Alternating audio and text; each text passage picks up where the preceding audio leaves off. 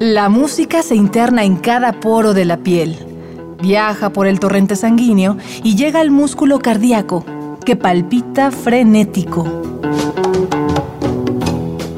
Miocardio, la génesis del sonido.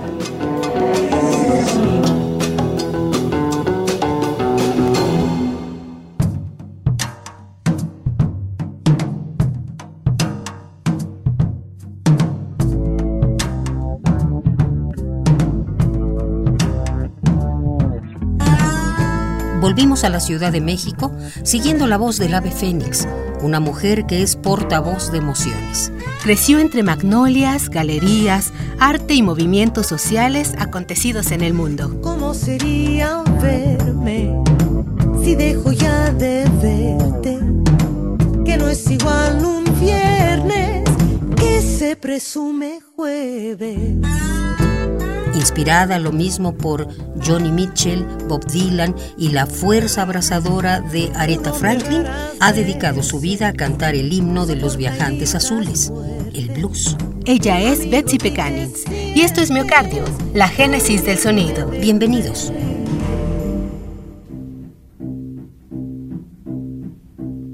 Crecer con tres culturas en la sangre, la catalana, heredada por su mamá, la estadounidense de parte de su padre y la mexicana que ella eligió, hizo difícil la permanencia de Betsy en un solo género musical.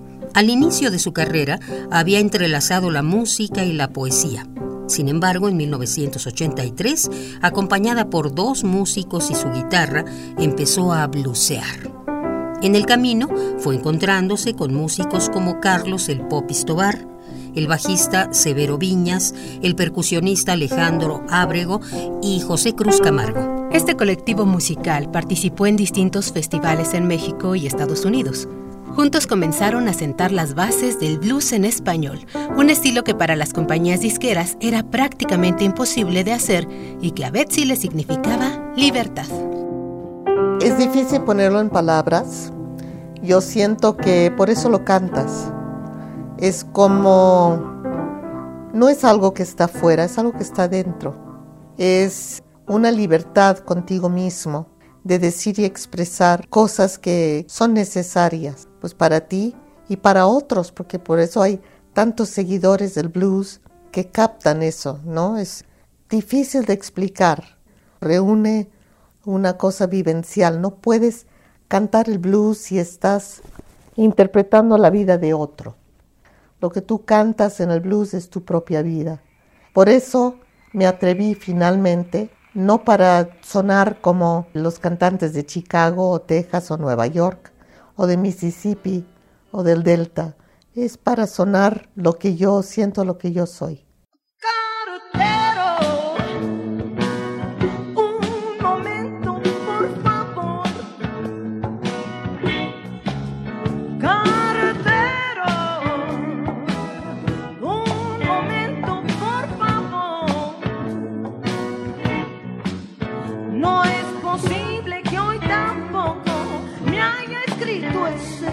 Señor.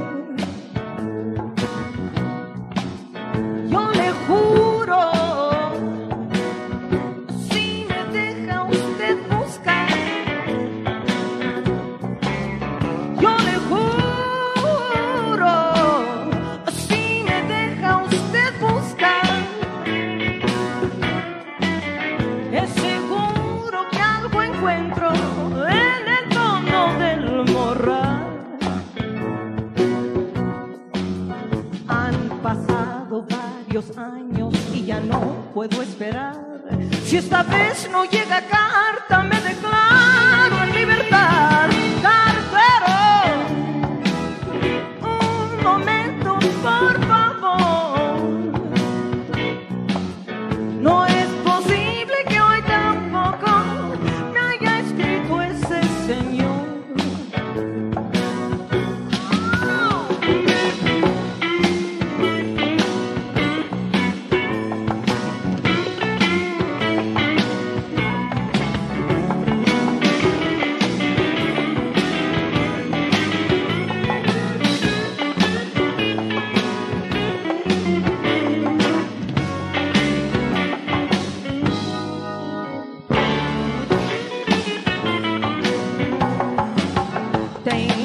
está ya la mesa y no la pienso quitar.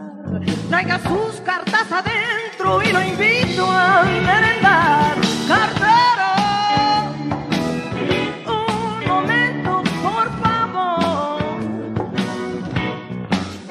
Antes de servir la cena, le propongo algo mejor. Destapemos sobre a sobre, carta carta lo que trae. Si se nos hace tarde, pues podríamos descansar, cartero. Un momento, por favor. Si no trajo su pijama, yo le presto un camisón.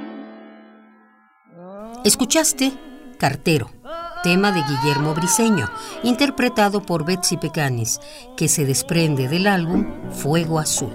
Justamente, estos dos músicos se conocieron en el marco del concierto Una razón para juntarnos, de 1985.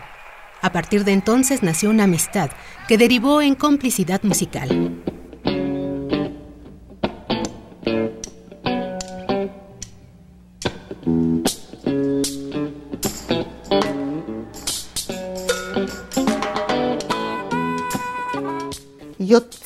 Que esa época fue una época como desubicada, en medio de componer, en medio del blues, que sí con poemas, que sí los textos, eh, o sea, cómo hacer canciones. Y eso pues me deprimía y me preocupaba, porque no todo lo que yo hacía me convencía.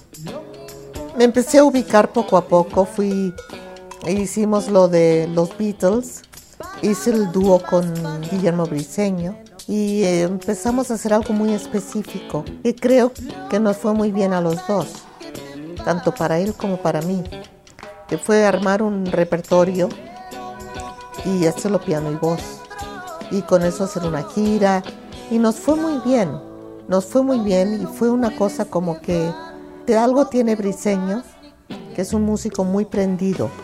A veces no es fácil la música de Briseño, que por eso también yo lo respeto. Él es muy fiel a lo que él quiere y eso pues por lo menos no hay engaño. Y cuando trabajas con él, pues una persona que le echa muchas ganas, es muy prendido y muy emotivo con lo que hace. Entonces eso te contagia y esa emotividad a mí me ayudó mucho como a pues ir creando otras cosas, teniendo otras ideas. Y de ahí llegó pues lo que hice con los Beatles, con cello y piano.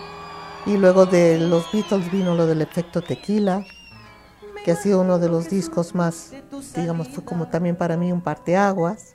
Y luego eh, después de esto, pues he ido haciendo proyectos que, que no, ya no fueron tan desubicados, creo que tenían con mucho sentido, como de Blues en el Alma, o hacer el del Agustín Lara, que es un Agustín con mucho de blues, con esta cosa como íntima y nocturna y sensual. Y, y luego pues durante muchos años, al final de lo de con Briseño, yo empecé a tener estragos con la voz. Entonces yo ya sabía mejor qué quería hacer. Yo estaba muy prendida con los proyectos. Lo que me costaba entonces era poder cantar. Tuve 17 años con disfonía espasmódica. Disfonía espasmódica es una condición neurológica, no tiene nada que ver con ser cantante, con cantar bien, con cantar mal. Y este, afortunadamente siempre tuve buena técnica y pude trabajar alrededor de esta condición hasta que ya no pude. Pero sí fueron años de mucho padecer no tener la voz como la quería tener ni como la había tenido, ¿no?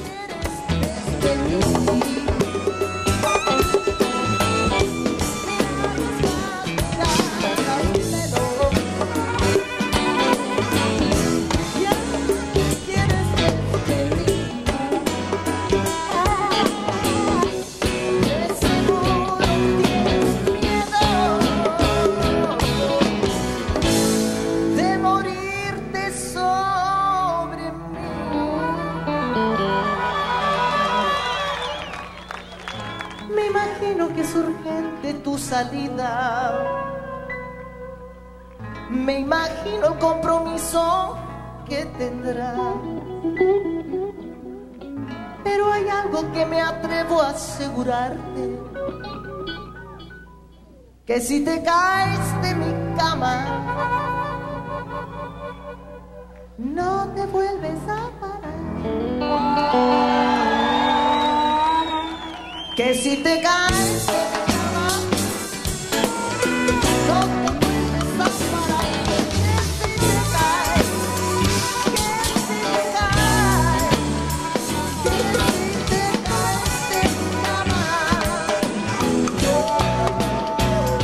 En 1994, Briseño y Betsy lanzaron Nada que Perder, un álbum considerado por la crítica y los fans como uno de los encuentros más afortunados en la historia del rock mexicano.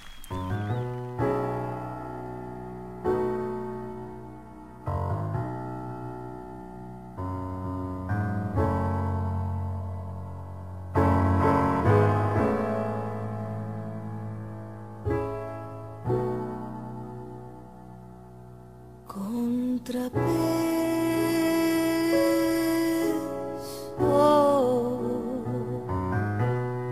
equilibrio entre dos bocas como un beso,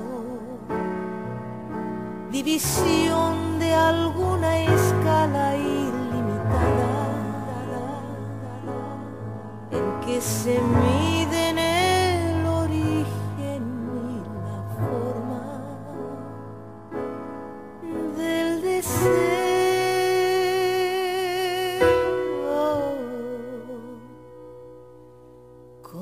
atrapar.